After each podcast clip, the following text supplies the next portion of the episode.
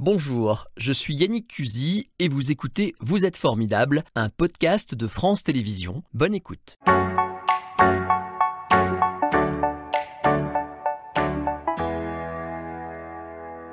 Bonjour Benoît Turgeman. Bonjour. Si je dis que vous êtes mime, euh, est-ce que c'est la bonne dénomination? Ou je dois dire comédien mime Comment on dit d'ailleurs?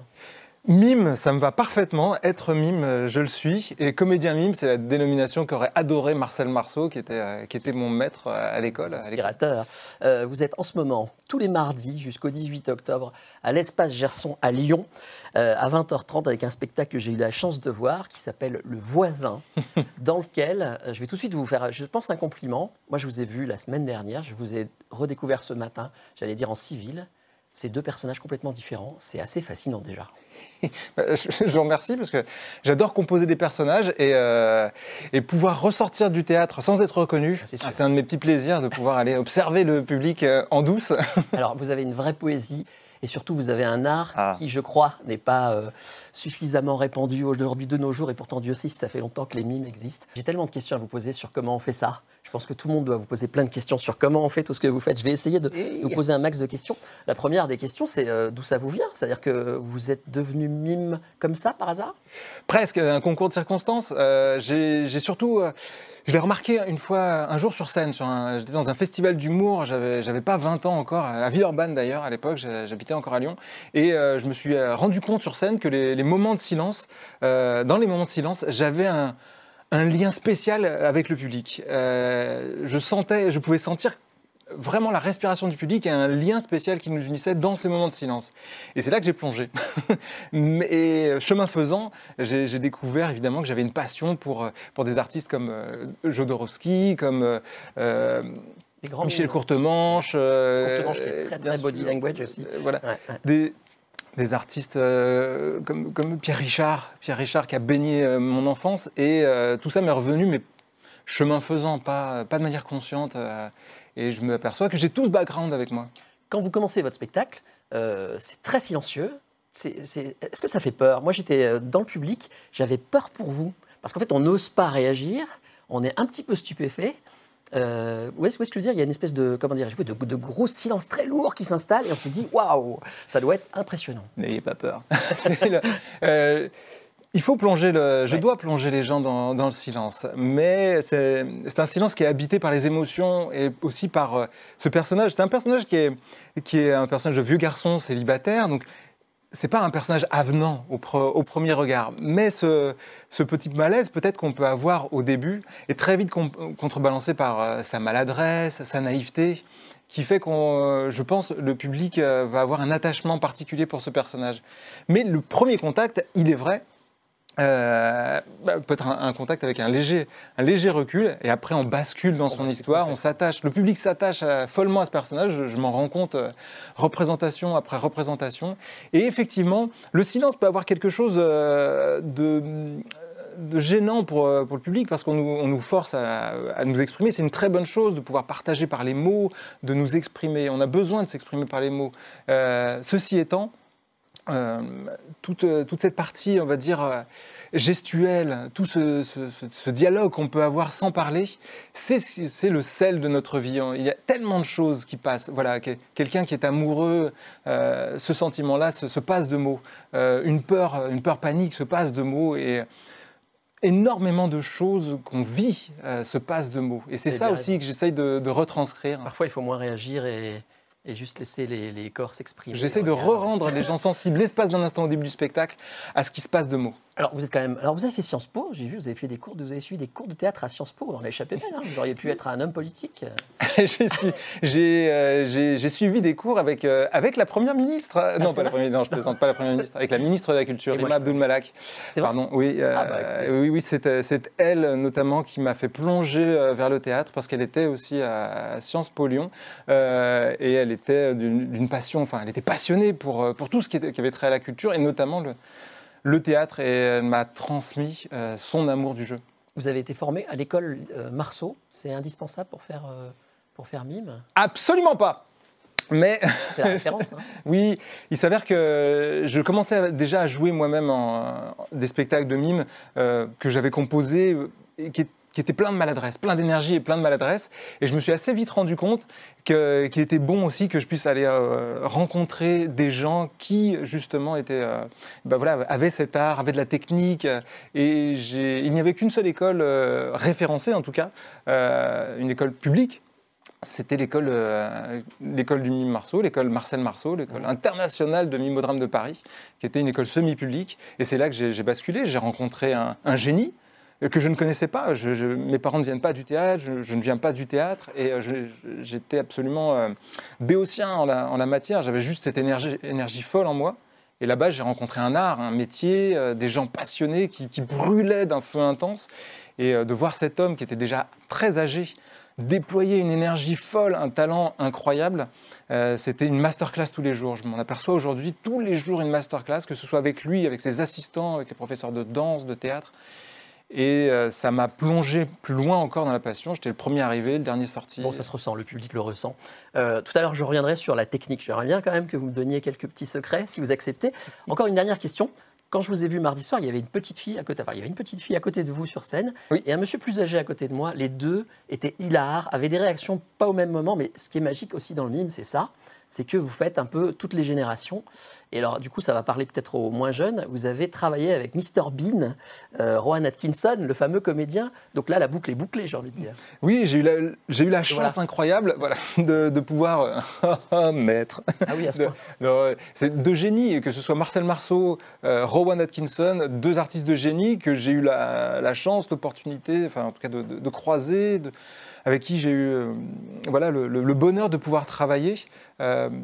Euh, et c'est un, un, bonheur incroyable. C'est incroyable de pouvoir être euh, pendant trois mois au plateau avec Rowan Atkinson, dont j'étais la doublure cascade et la doublure lumière, ce qui me permettait d'être vraiment en permanence au plateau, euh, à l'observer. Nous, on aime bien Mr Bean, parce que c'est un peu notre confrère sur France 3, puisqu'il a souvent occupé la case. Et il revient en ce moment avec une série euh, euh, autour d'une abeille dans un appartement dont il a la charge et qu'il essaye de poursuivre pendant tous les épisodes. Bref, il est, il est intarissable. Benoît, j'aimerais bien savoir comment vous fabriquez vos spectacles. Je ne sais pas si vous allez tout me dire. D'abord, personnellement, quand on est mime, est-ce qu'il faut être un grand sportif? Parce que sur scène, je vous vois bondir, c'est non-stop pendant, je sais pas, c'est une heure et demie à peu près le spectacle. Vous bondissez, vous fabriquez des choses qui ne sont pas là, euh, vous tombez, vous dansez, vous dansez très bien d'ailleurs. Euh, est-ce qu'il faut être un grand sportif pour faire ce métier? Il faut être souple d'esprit. un esprit singe dans un corps singe. Euh, euh, disons que oui, il vaut, mieux entretenir, entretenir son corps, en tout cas pratiquer, pratiquer des sports, s'assouplir, maintenir une, une, activité physique c'est indéniablement un, plus, mais ce n'est pas une nécessité absolue. Je pense à, par exemple à un artiste comme, qui s'appelle euh, Patrice Thibault, qui est un, très, très, un de nos très grands mimes euh, artistes gestuels, en tout cas en France, et euh, qui n'est pas un athlète, mais qui est tellement formidable et dont je recommande impérativement la vision des spectacles. Donc oui, ça fait partie de, d'une forme d'entretien, en tout cas pour moi, parce que j'aime, je soumets mon corps à une certaine plasticité. Ceci étant, quand je crée un spectacle, je m'attache surtout à, une histoire. Euh, qu'est-ce que je veux raconter? Voilà, par quel tourment va passer mon personnage? Quelles sont ses envies, ses désirs? Euh, Et c'est ça que c'est ça que je vais essayer de, tisser. Voilà, tisser une histoire. C'est surtout à ça que je m'attache. Et petit à petit, J'y mets le corps. J'y mets le corps. À force de répéter, je, commence à, prendre, avoir une certaine désinvolture avec l'histoire et m'en amuser.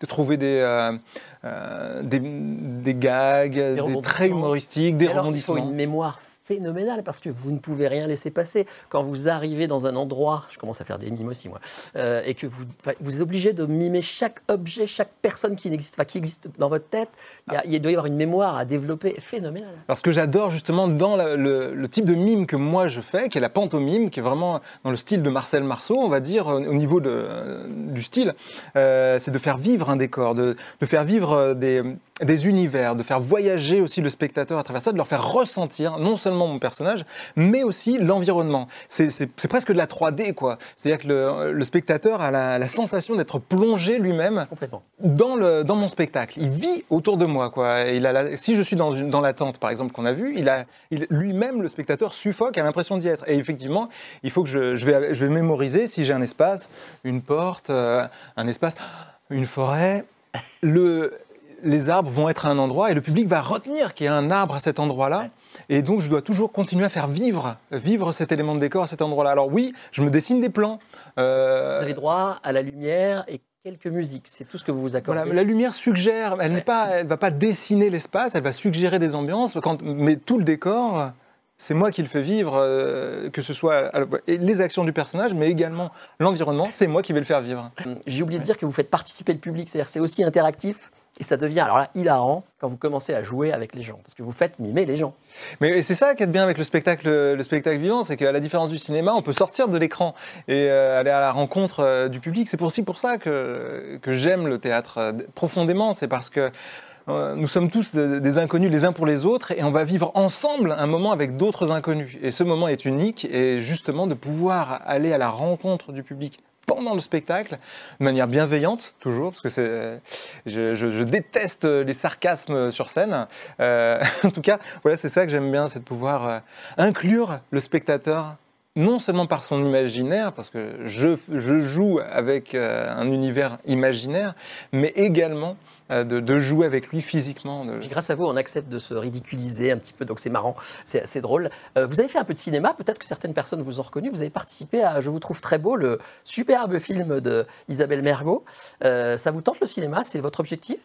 Le cinéma, pour moi, c'est une friandise. C'est un, bonus. C'est quelque chose dans ma vie que, que j'adore parce que c'est des moments, des moments très festifs. C'est des moments où on va se rencontrer, c'est très intense pendant un temps très court euh, et euh, on va pouvoir euh, aller vers un projet qui est vraiment très intense. C'est une grande colonie de vacances vers un projet artistique merveilleux. Alors je vous trouve très beau, c'était la rencontre avec des artistes incroyables, que, ce soit la réalisatrice Isabelle Mergot, mais de pouvoir tourner avec, avec Michel Blanc, Médéa Marinescu. C'est un super Des gens incroyables. Sur, l'agriculture. Et puis, j'ai été aussi euh, plus récemment là, dans la série euh, Emily in Paris, la saison 2. Alors, euh, des, encore des, des, acteurs, des actrices. Des actrices, j'ai pris la leçon. Formidable. Ça vous frustre pas? À la fin du spectacle, euh, vous parlez au public à la fin, vous, vous le remerciez, vous remerciez beaucoup de gens et vous lui parlez un peu. Et depuis que je vous ai rencontré ce matin, je me rends compte que vous adorez en fait euh, raconter votre, votre art. C'est pas frustrant de ne pas parler pendant une heure et demie pratiquement? C'est, La question ne se pose même pas en fait. Moi, je, je brûle d'un feu intérieur et il s'exprime infiniment plus sur scène euh, quand je me passe des mots. C'est-à-dire que je suis un un bon acteur euh, classique, on va dire, mais le, feu intérieur qui, brûle en moi euh, brille de, mille feux et brille plus fort encore euh, quand je me passe de mots. Et ce que je cherche à transmettre se transmet au-delà de tout quand je me passe de mots. C'était Vous êtes formidable, un podcast de France Télévisions. S'il vous a plu, n'hésitez pas à vous abonner. Vous pouvez également retrouver les replays de l'émission en vidéo sur France.tv.